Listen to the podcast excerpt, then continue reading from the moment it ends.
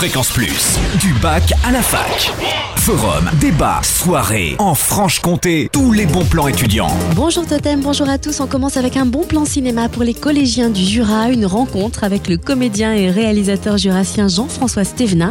Il a notamment travaillé avec François Truffaut, Jean-Pierre Mocky, Bertrand Blier, Jean-Luc Godard et même aux États-Unis avec John Irvine et John Huston.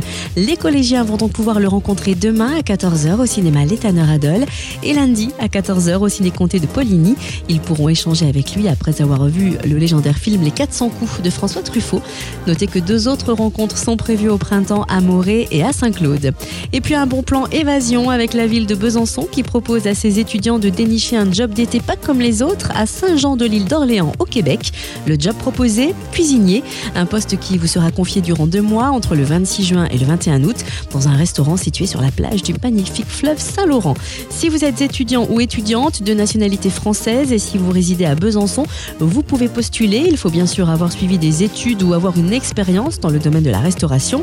Les candidatures, lettres de motivation et CV sont à adresser avant le 28 février à la ville de Besançon.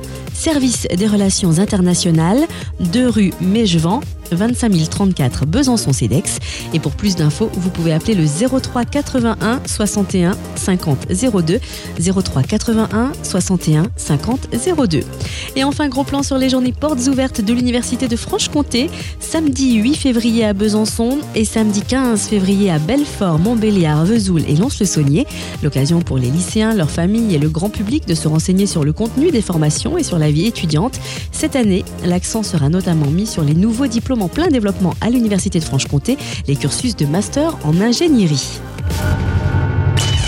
Fréquence Plus, en Franche-Comté, la radio des bons plans étudiants.